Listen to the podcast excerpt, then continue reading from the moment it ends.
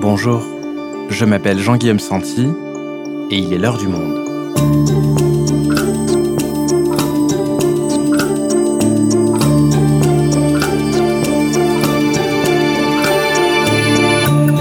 Aujourd'hui, alors que se sont achevées hier les plaidoiries de la défense dans le procès de l'affaire Big Malion, nous vous proposons de revivre ce procès des comptes de campagne de Nicolas Sarkozy. Une plongée dans la mécanique d'une campagne présidentielle. Qui a ordonné le système de fausse facturation destiné à dissimuler l'explosion des dépenses? Qui savait? Qui peut entraîner qui dans sa chute? L'ancien président Nicolas Sarkozy pourrait-il être condamné? Pascal Robert Diard est chroniqueuse judiciaire au Monde. Elle a suivi chaque journée d'audience de ce procès. Jean-François Copé, Nicolas Sarkozy, Jérôme Lavrieux. Elle raconte les amitiés d'hier devenues rivalités amères, les prévenus qui se succèdent, sereins ou confondus, face à la ténacité de la présidente du tribunal. Nicolas Sarkozy à la barre, récit du procès Big Malion, un épisode produit par Adèle Ponticelli, réalisation Amandine Robillard.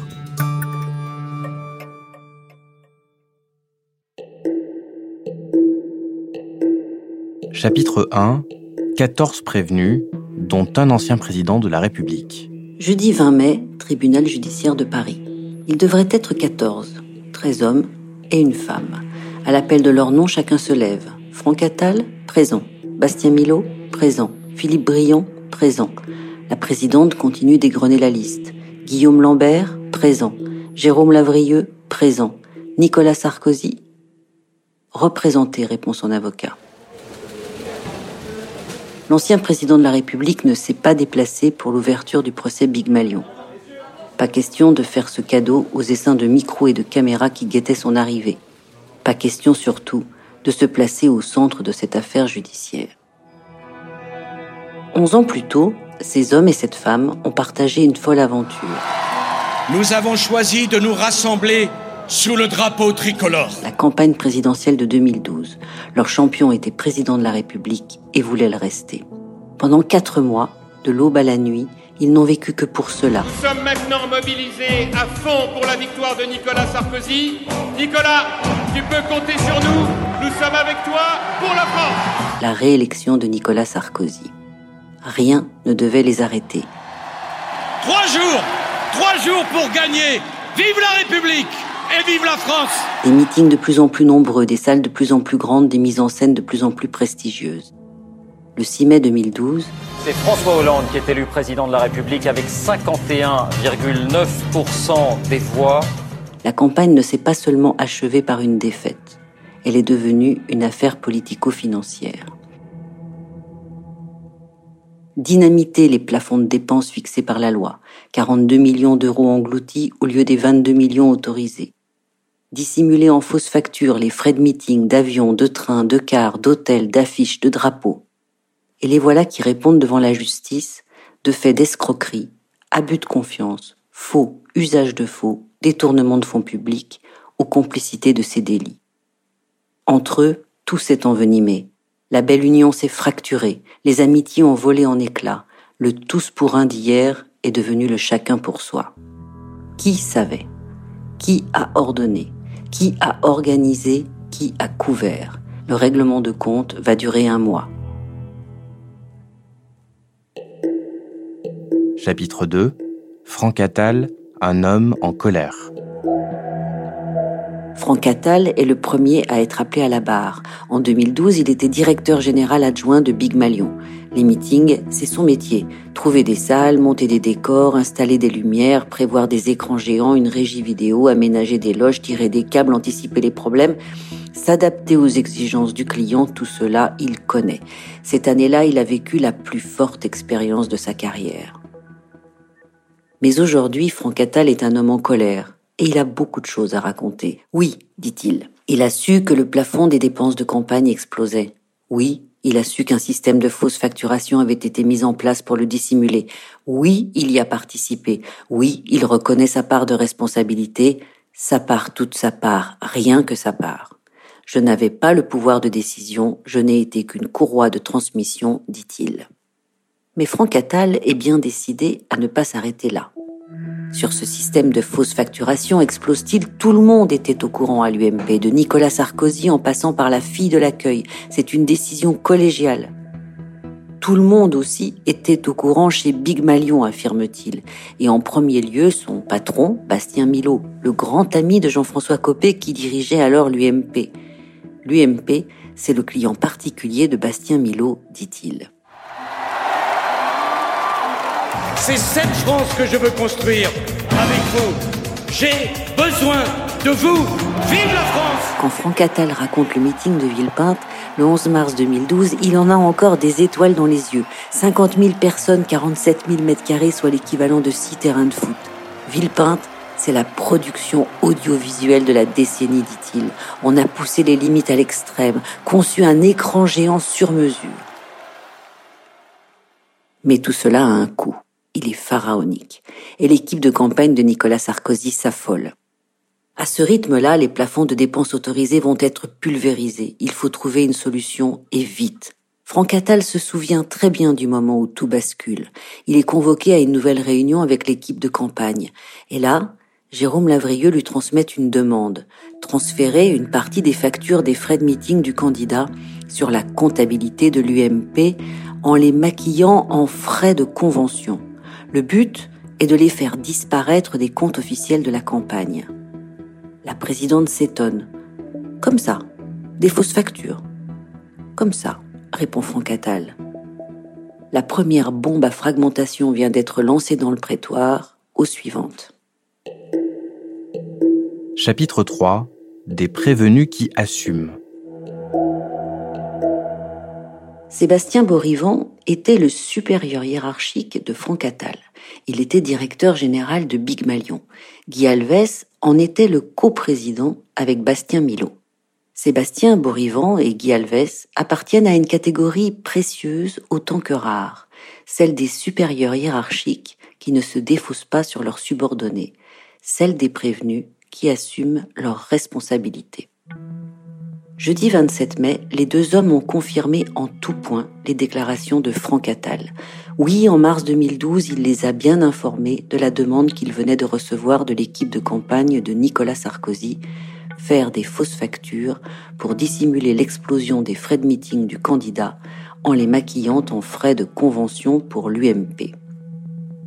Il y avait là-dedans quelque chose de particulièrement violent de la part du pouvoir en place, se souvient Sébastien Borivant. Il ajoute cette demande est venue gâcher la fête. Sébastien Borivant va aussitôt rapporter la nouvelle à ses deux présidents, Guy Alves et Bastien Milot. Je fais comme d'habitude dès qu'il s'agit de questions politiques. Je vais voir Bastien Milot, je lui donne l'information, il me dit on y va. Je suis surpris par son absence de surprise et par la rapidité de la décision. Guy Alves confirme. J'ai pris la décision d'accepter cette demande en étant parfaitement conscient de commettre un acte illégal. Je l'ai fait et je l'assume. Mais ma conclusion, c'était qu'on n'avait pas le choix. Pourquoi lui demande la présidente Caroline Viguier. Ce sont les comptes de campagne du président candidat. On vous explique que la seule façon que vous avez d'être payé est que l'argent soit versé par un autre. Ou je dis oui et je rentre dans l'illégalité. Ou je dis non et ma boîte est morte et j'emporte plusieurs sous-traitants dans ma chute. Il ajoute je me suis dit que l'argent de l'UMP allait servir à financer son candidat, et ça m'a enlevé un peu de mauvaise conscience. Ils sont donc trois chez Big Malion à confirmer le système de fausse facturation. Trois sur quatre. Il en reste un, Bastien Milot, l'un des personnages clés de ce dossier, l'ami de Jean-François Copé et de Jérôme Lavrieux, le vrai patron de Big Malion. Chapitre 4 La solitude de Bastien Milot. La solitude de Bastien Milot, ce vendredi 28 mai, est abyssale. Les jours précédents, ses trois plus proches collaborateurs ont reconnu leur responsabilité dans la mise en place du système de fausse facturation des comptes de campagne de Nicolas Sarkozy. Les uns après les autres, ils ont affirmé que Bastien Milot savait, lui aussi, et que rien n'aurait pu se faire sans son feu vert. Et le voilà à son tour interrogé par les juges. Bastien Milot est formel. Il n'a jamais entendu parler d'un système illégal de ventilation des factures. Il n'a jamais vu aucune facture. Plus il parle, et plus ça coince. Cela tient bien sûr aux aveux répétés et croisés des trois hommes qui l'ont précédé à la barre, mais cela tient surtout à sa personnalité. Avant de créer Big Malion, Bastien Milot a été l'un des plus proches conseillers de Jean-François Copé. Il a accompagné sa carrière pendant dix ans. Quand Jean-François Copé a pris les rênes de l'UMP, le groupe de son ami Bastien Milot est aussitôt devenu le prestataire de service incontournable du parti.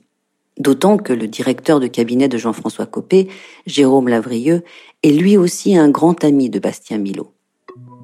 L'UMP, c'est le client du président, avait dit Franck Attal. Pour les questions politiques, Sébastien Milot avait ajouté en écho Guy Alves. Face au tribunal, Bastien Milot continue d'affirmer avoir tout ignoré du système de fausse facturation. Il sait, il sent qu'il n'est pas cru, mais il ne dévie pas de sa ligne envers et contre tout. Pour quelle raison? Ce procès est une cascade de dominos.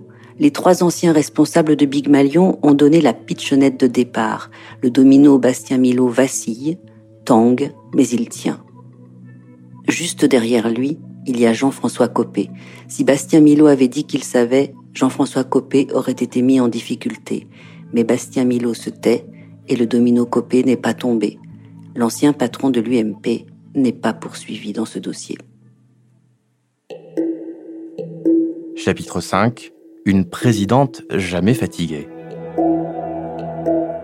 Il faut que je vous parle de la présidente Caroline Viguier. Ceux qui fréquentent les palais de justice le savent. Un bon procès tient d'abord, tient surtout, à celui ou à celle qui le préside. Au début, on n'a pas trop prêté attention à cette phrase lancée par Caroline Viguier. À la barre, le prévenu qu'elle interrogeait sans relâche commençait à manifester des signes de fébrilité. Son avocat intervient pour implorer la présidente d'accorder une suspension d'audience. Elle lui répond d'un air enjoué. Moi, je ne suis jamais fatiguée. Hélas pour ceux qui comparaissent devant elle, la présidente disait vrai. De chacun de ces interrogatoires, les prévenus sortent exsangues. Ils dérivent, elle les coupe. Ils ne répondent pas, elle répète sa question. Le tribunal voudrait être sûr de Le tribunal ne comprend pas. La difficulté, madame, c'est que... curieux, monsieur, c'est que... Mais il y a surtout cette phrase qui fait frémir celui ou celle qui est à la barre. Ce point est important, je vais y revenir. Caroline Viguier connaît parfaitement le dossier. Elle ne veut rien laisser dans l'ombre. Lorsque, après quatre ou cinq heures d'interrogatoire, elle se décide enfin à abandonner sa proie du jour aux questions des autres parties, le prévenu espère souffler un peu. Pas de chance. La présidente rallume son micro. Je m'aperçois que j'ai oublié de vous poser une question. Et c'est reparti. Mais ce n'est pas tout. Dans cette affaire, certains assument, d'autres pas. Les déclarations contradictoires sont nombreuses. Caroline Viguier se tourne illico vers celui ou celle qui soutient le contraire. Confrontation, confirmation par le second, instant de détresse du premier et nouvelle offensive de la présidente. Que répondez-vous à ce qui vient d'être dit? Le tout donne à ce procès une atmosphère terriblement vivante. Chapitre 6 L'amertume de Jérôme Lavrieux. Revenons à la cascade de Domino. Celui qui s'avance à la barre ce jeudi 3 juin est déjà tombé. Vous vous en souvenez peut-être, c'était le 26 mai 2014 sur le plateau de BFM TV. Jérôme Lavrieux reconnaissait en direct sa part de responsabilité dans le maquillage des comptes de campagne de Nicolas Sarkozy. En conscience, disait-il, et en larmes. Dans la machine du président candidat, Jérôme Lavrieux était un rouage essentiel. Il occupait à la fois les fonctions de directeur de cabinet de Jean-François Copé à l'UMP et de directeur adjoint de l'équipe de campagne de Nicolas Sarkozy. Il raconte, peu importe ce que ça coûtait, l'important c'était de gagner. On a tous baigné dans cette atmosphère. Chaque jour de nouveaux meetings étaient ajoutés. Le lendemain, on voyait que le candidat avait gagné un demi-point dans les sondages de Paris Match. Alors on continuait. C'était une dinguerie et les dépenses de campagne ont explosé. Sept ans après son aveu sur BFM TV, les larmes de Jérôme Lavrieux ont séché, l'amertume est restée. On a essayé de faire rentrer trois litres d'eau dans une bouteille d'un litre et demi, et il a bien fallu que des gens comme moi s'en occupent pour que ça puisse passer. Quand tout le monde se barre, il ne reste plus que les ploucs de service, dit-il. Un plouc de service, Jérôme Lavrieux, c'est un peu plus compliqué. Le domino lavrieux donne l'impression de choisir ce qui l'entraîne dans sa chute, et son image de pénitent sincère se brouille. Dans cette affaire, les dates sont très importantes. Les trois anciens responsables de Big Malion qui reconnaissent les faits indiquent que la fausse facturation a commencé en mars. Faux, répond Jérôme Lavrieux. Ce n'est qu'à la fin de la campagne qu'il a, selon sa formule, mis le doigt dans un engrenage illégal. Pourquoi cette divergence? Depuis le début de l'affaire, Jérôme Lavrieux affirme qu'il n'a jamais informé Jean-François Copé de la fausse facturation. Il soutient aussi qu'il n'a jamais abordé le sujet avec Bastien Milot. Le premier était son patron, le second était l'un de ses plus proches amis. L'équation est simple. Plus le système est mis en place tôt, plus il est difficile d'imaginer que ni le secrétaire général de l'UMP, ni le patron de Big Malion n'aient été au courant. Plus ce système intervient tard, et plus les regards se tournent vers la seule équipe de campagne de Nicolas Sarkozy. Alors, Jérôme Lavrieux retarde l'horloge autant qu'il peut. Chapitre 7 Jean-François Copé, l'homme qui ne savait rien. À la barre du tribunal correctionnel de Paris, mercredi 9 juin, Jean-François Copé jure de dire toute la vérité, rien que la vérité, élève la main droite. L'ancien patron de l'UMP est cité comme simple témoin. Maire de Meaux et avocat, se présente-t-il. Avocat de lui-même, Jean-François Copé l'a été tout au long de sa déposition. On l'écoute et on pense à la grande leçon du plaideur Cicéron. La défense est un art qui repose sur le mensonge, qui parvient rarement à la connaissance du vrai et qui cherche à exploiter les erreurs des hommes. Jean-François Copé explique donc qu'il n'a jamais, mais alors jamais, eu à traiter des questions matérielles ou financières. Ce n'était pas mon métier, ce n'était pas ma compétence. Il n'a jamais eu non plus la moindre alerte sur le dépassement des plafonds de dépenses de campagne et encore moins sur le système de fausse facturation. Je suis celui qui, s'il avait été informé, aurait immédiatement arrêté tout ça. Dans la minute, je serais allé voir Nicolas Sarkozy pour lui dire que je n'accepterais pas, dit-il. Pendant la campagne, poursuit-il, il y avait deux couloirs parallèles, celui du parti et celui de l'équipe de campagne. Chacun était à sa tâche, et les parallèles ne se recoupent pas, c'est bien connu. Jean-François Copé jouait pour sa part dans le premier couloir. Il a participé à quelques meetings de Nicolas Sarkozy. C'est une campagne présidentielle, c'est des idées, c'est des confrontations, mais c'est aussi beaucoup d'émotions, beaucoup de passion. Je prenais le micro, toujours en bas, car il fallait laisser le candidat, il cherche le bon verbe, rayonner. L'affaire de la fausse facturation, Jean-François Copé l'a donc découverte dans la presse, par un article de Libération plus précisément, c'était au printemps 2014. Vous avez devant vous quelqu'un qui, à cet instant, a réalisé qu'il avait été tenu à l'écart d'une procédure parfaitement illégale. C'est un crash test de vivre ça quand on est chef. Le chef va tout de même attendre trois jours pour en parler à son plus proche collaborateur, Jérôme Lavrieux. C'est long, très long, trois jours, pour un patron qui découvre que les finances de son parti ont été siphonnées à son insu, lui fait remarquer l'avocat de l'un des prévenus. Un cercle de confiance est un cercle de vulnérabilité, répond Jean-François Copé. L'ancien patron de l'UMP fait mine de s'interroger, mais quel est le contexte qui fait que des gens sont suffisamment terrorisés pour ne pas me dire les choses? Il a évidemment une réponse à proposer. Il faut se demander à qui cela profite. Je rappelle que tout s'est fait dans le contexte d'une campagne présidentielle. Nicolas Sarkozy est renvoyé devant le tribunal correctionnel, pas Jean-François Copé. De l'extérieur de la table de jeu judiciaire, l'ancien patron de l'UMP regarde les dominos tomber. Chapitre 8 Nicolas Sarkozy, une place singulière. Dans ce procès, Nicolas Sarkozy occupe une place singulière. Cette campagne de 2012 était la sienne. Ses meetings à grands frais étaient les siens. Ce compte falsifié qui dissimulait le dépassement du plafond des dépenses autorisées, il l'a signé. Et pourtant, l'ancien président de la République est celui qui encourt la peine la moins lourde, un an d'emprisonnement et 3750 euros d'amende. Le juge d'instruction, Serge Tourner, a en effet considéré que si l'ancien président a incontestablement bénéficié de la fraude, l'enquête n'a pas établi qu'il l'avait ordonné, ni qu'il y avait participé, ni même qu'il en avait été informé.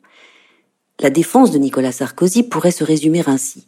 En 2012, il était président de la République et candidat à sa réélection, ce qui fait déjà beaucoup. Il avait en plus à gérer les pires rivalités au sein de sa propre famille politique. Il n'avait donc aucun temps à consacrer aux questions logistiques. Est-ce que je suis celui qui reçoit les devis? Non. Est-ce que je signe les factures? Non. Est-ce que j'ai une responsabilité politique? Oui. C'est moi qui ai lancé le sarcoton et levé 12 millions d'euros pour rembourser. Est-ce que j'ai une responsabilité pénale? Non. L'emballement de sa campagne est raconté par plusieurs de ses coprévenus? Mais elle est où ma campagne en or massif? Ma seule demande, c'était une bonne sono. Je ne suis pas Patrick Bruel, je ne voulais pas casser ma voix. Et à l'image, je ne voulais pas paraître blafard. Nicolas Sarkozy plante ses yeux dans ceux de Caroline Viguier. Vous, vous êtes présidente de ce tribunal, vous ne savez pas combien coûte l'éclairage. Mais dans ce dossier, il y a cette note ennuyeuse, adressée le 7 mars, qui alertait le président candidat sur le risque de dépassement du plafond des dépenses. C'était quelques jours avant le meeting de Villepinte et son coup pharaonique. Nicolas Sarkozy s'enflamme. Villepinte, c'était une ambiance extraordinaire. Tout le monde debout, à tel point que je n'ai pas pu finir mon discours, c'était fabuleux. Ma question porte sur la note d'alerte, le couple la présidente. Pardon, c'est la passion. Nicolas Sarkozy change de registre. Il accuse et vise son ennemi juré, Jean-François Copé, entendu quelques jours plus tôt comme témoin. J'ai lu que quelqu'un avait fait de l'humour ici, en se demandant à qui profite le crime. Eh bien, le crime profite d'abord à ceux qui ont gagné de l'argent. En tout cas, je peux vous dire que si je n'avais pas mis Jean-François Copé à la tête de l'UMP, aucun de ceux qui sont ici, il se retourne et désigne ses coprévenus, ne serait poursuivi, parce qu'il n'y aurait pas eu Big Malion. Il poursuit. Cette campagne a donné lieu à de fausses factures, c'est avéré. À de fausses conventions, c'est avéré. Mais l'argent n'est pas allé dans ma campagne. C'est la vérité, martèle Nicolas Sarkozy. C'est votre position, corrige la présidente. Chapitre 9. Le réquisitoire. Ça peut être doux, la désinvolture mais le mot est cruel quand il vise un ancien président de la République, et c'est celui qu'a choisi la procureure Vanessa Paré jeudi 17 juin dans son réquisitoire. Nicolas Sarkozy n'a assisté qu'à une seule journée d'audience alors que toutes le concernaient. Cette désinvolture à l'égard du tribunal et de ses coprévenus est à l'image de celle qu'il a eue sur les finances de sa campagne. Désinvolte, a-t-elle répété, un président candidat fort de 40 ans de vie politique qui ne peut pas ne pas avoir réalisé l'ampleur des moyens mis en œuvre pendant sa campagne. Désinvolte encore celui qui, en dépit de la note d'alerte du 7 mars sur le risque de dépassement du plafond des dépenses, ne pose pas de questions, ne donne pas de directives et augmente le nombre de ses meetings. Désinvolte enfin celui qui ne voudrait assumer qu'une responsabilité politique. Nicolas Sarkozy dit qu'il a tout délégué, mais il est le signataire et le seul responsable de son compte de campagne, et sa signature entraîne aussi sa responsabilité pénale, souligne la procureure. Une campagne présidentielle, poursuit-elle, c'est comme le sport de très haut niveau. La victoire se joue à quelques millimètres. La tentation du sportif, c'est le dopage. Pour le candidat, c'est le financement illégal qu'il en assume aujourd'hui les conséquences aux côtés de ceux qui ont travaillé pour lui. Tout aussi cinglant est le procureur Nicolas Bayetto. Dans cette affaire, affirme-t-il, le lien de confiance a été brisé et la seule victime, c'est le citoyen. Il requiert six mois fermes contre Nicolas Sarkozy. La peine maximale encourue à l'époque des faits pour financement illégal était d'un an d'emprisonnement. Contre les 13 autres prévenus, qui encourent jusqu'à 5 ans, Nicolas Bayetto demande des peines de 18 mois à 4 ans avec sursis et des amendes. Les deux procureurs le reconnaissent. Ce procès n'a pas permis de répondre à toutes les questions. Qui a eu l'idée? Qui a ordonné le système?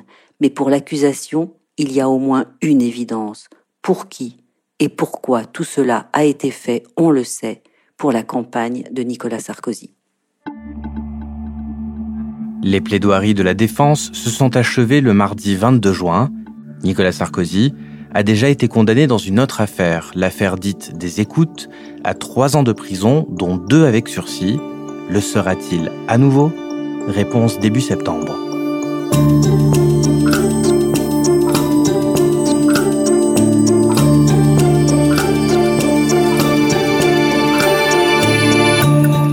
Souhaitez en savoir plus sur le sujet, vous pouvez aller consulter tous les articles de Pascal Robert-Diard dans la rubrique Affaires Big Malion sur notre site. C'est la fin de l'heure du monde, le podcast quotidien d'actualité proposé par le journal Le Monde et Spotify. Pour ne rater aucun épisode, Vous pouvez vous abonner gratuitement au podcast sur Spotify ou nous retrouver chaque jour sur le site et l'application lemonde.fr. Si vous avez des remarques, suggestions, critiques, n'hésitez pas à nous envoyer un email à l'heure du monde @lemonde.fr. L'heure du monde est publiée tous les matins du lundi au vendredi. On se retrouve donc très vite. À bientôt.